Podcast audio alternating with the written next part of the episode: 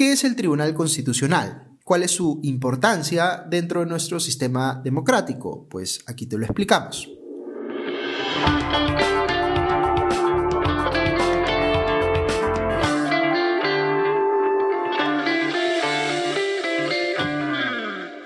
Bienvenidos a Hablemos de Política, un podcast de Comité de Lectura y la Fundación Conrad Adenauer en el Perú. En uno de los episodios anteriores de este podcast explicamos qué es la Constitución y señalamos que enumera los derechos fundamentales que tenemos todos los ciudadanos y también establece las reglas que ordenan el funcionamiento del Estado. En ese episodio mencionamos brevemente al Tribunal Constitucional, institución crucial de nuestra democracia de la que hablaremos con mayor detalle hoy. El Tribunal Constitucional, al que nos referiremos en corto como el TC por sus siglas, es un organismo constitucionalmente autónomo, al igual que otros como el Banco Central de Reserva, el Ministerio Público o la Defensoría del Pueblo. Es decir, son instituciones clave para el funcionamiento del país, pero que no forman parte de algún otro poder del Estado. No están adscritas ni al Poder Ejecutivo, ni al Legislativo, ni al Judicial, sino que son independientes y es la propia Constitución la que dispone en líneas generales cómo deben funcionar. ¿Y qué rol cumple específicamente el TC como organismo constitucionalmente autónomo? Pues digamos que es lo que se conoce como el máximo intérprete de la Constitución. Es la institución que tiene la última palabra cuando se trata de establecer cómo debe aplicarse nuestra Carta Magna. Funciona como una corte compuesta por siete miembros o magistrados. Estos son elegidos por el Congreso de la República por un periodo de cinco años y entre ellos eligen a su vez a quien será su presidente o presidenta que tiene un mandato de dos años. Es importante detenernos un segundo aquí para explicar que no todos los países asignan la función de controlar el cumplimiento de la Constitución, como hemos hecho aquí en el Perú.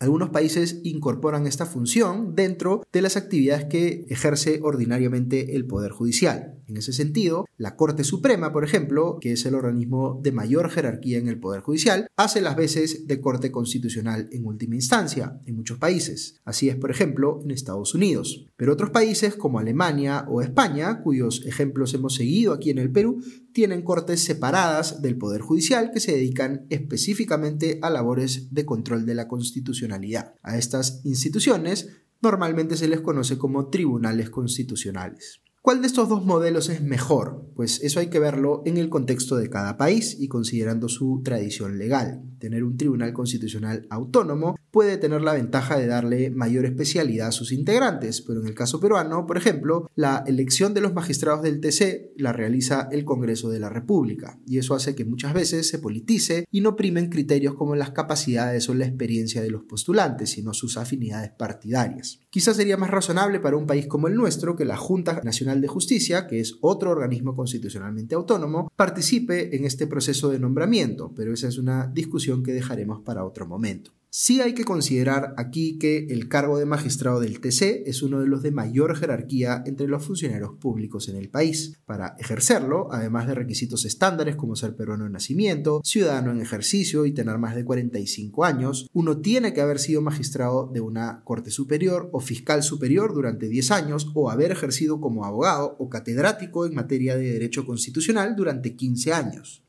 Es decir, al menos en el papel, se busca que ingresen a esta institución aquellas personas que realmente tengan una trayectoria excepcional que los convierta pues en expertos en derecho constitucional. Pero ¿qué significa exactamente hacer control de la Constitución en el caso del TC?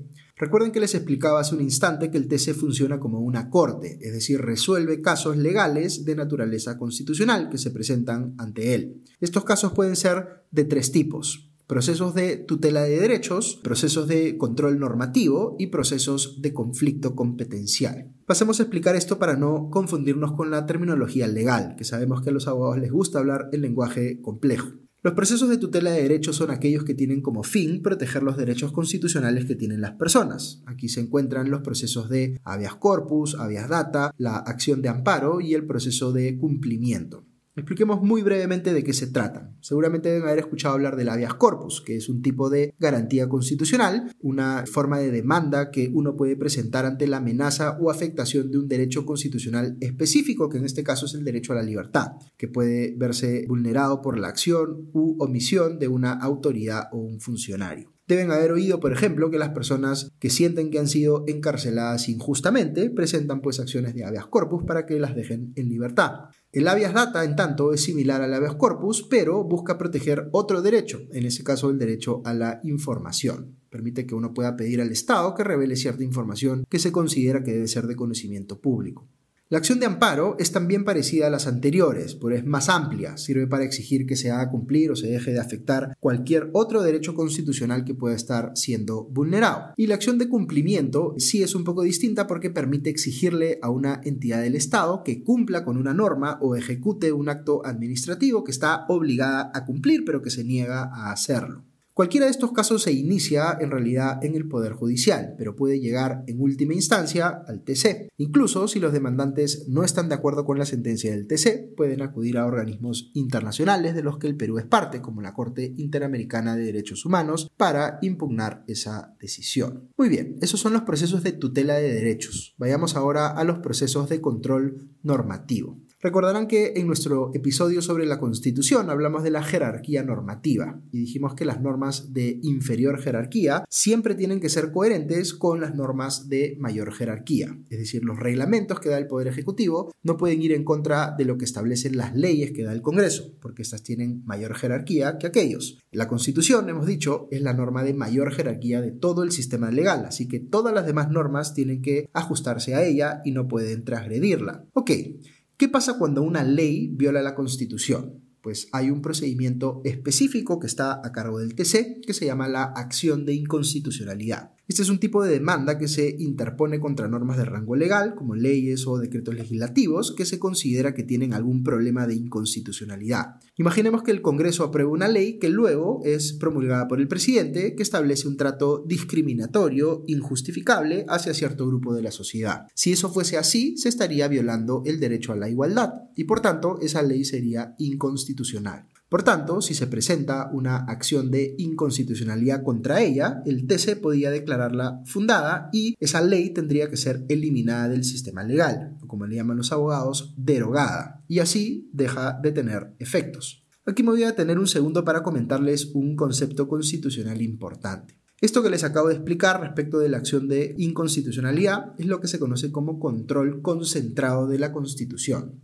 Control concentrado es cuando una norma que es inconstitucional es eliminada por completo del sistema, como les he dicho que pasa cuando una acción de inconstitucionalidad es declarada fundada por el TC. Pero hay otro tipo de control de la constitucionalidad que se conoce como control difuso. Imagínense que un juez está viendo un caso y advierte que la aplicación de una ley a una situación específica genera consecuencias que podrían ser consideradas inconstitucionales. No es que la ley sea inconstitucional en términos generales, sino que lo es específicamente en ese caso que se está viendo. ¿Qué ocurre entonces? Pues el juez de nuestro ejemplo puede decidir no aplicar esa ley a ese caso puntual que está viendo, la inaplica a ese supuesto específico, pero más allá de ello, la ley sigue estando vigente de forma general. Esto es control difuso, no se elimina una norma inconstitucional eh, en su totalidad, sino que solo se inaplica a un caso específico. Y si ese caso va a una segunda instancia, por ejemplo, se puede revertir esa decisión de primera instancia. Muy bien, así como en materia de control concentrado existe la acción de inconstitucionalidad para las normas de rango de ley, también hay otro tipo de proceso que se llama acción popular, que es para las normas con rango infralegal, es decir, por debajo del legal, como los reglamentos que emite el Poder Ejecutivo.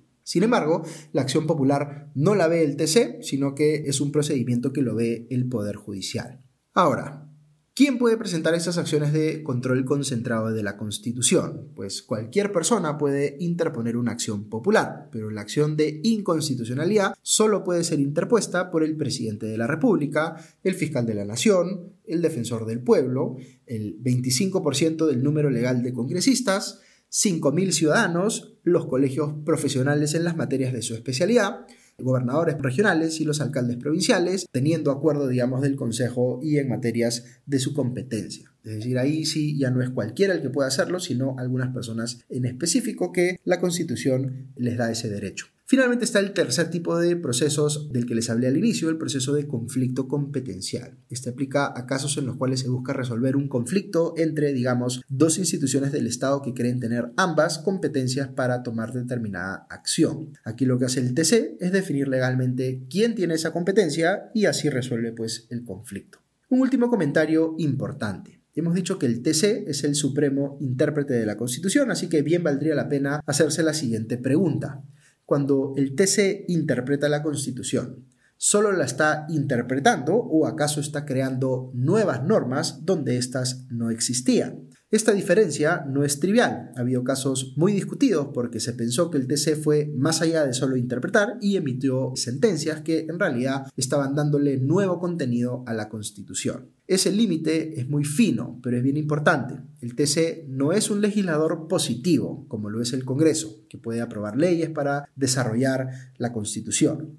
El TC es más bien lo que se conoce como un legislador negativo, es decir, puede eliminar del sistema normas de rango legal que considera inconstitucionales, pero no puede usar sus fallos para crear nuevas disposiciones que tendrían que, en todo caso, ser aprobadas por nuevas leyes, pues si lo hiciera, estaría atribuyéndose una competencia que no tiene y que recae más bien en el Congreso. Muy bien, como hemos podido ver, el TC cumple un rol importantísimo en nuestra democracia, como máximo intérprete de la Constitución. Aunque parece que no nos impacta en el día a día, su papel es clave para mantener el orden establecido por la Constitución y garantizar nuestros derechos fundamentales. Ok, eso es todo por hoy. Muchas gracias por acompañarnos en este episodio de Hablemos de Política, un podcast del Comité de Lectura en alianza con la Fundación Conrata de Navarra en el Perú. Si les ha parecido interesante esta información, siéntanse la libertad de compartirla y recuerden que en la cuenta de YouTube de Comité de Lectura encuentran más información como esta. Que estén muy bien y ya nos escuchamos pronto.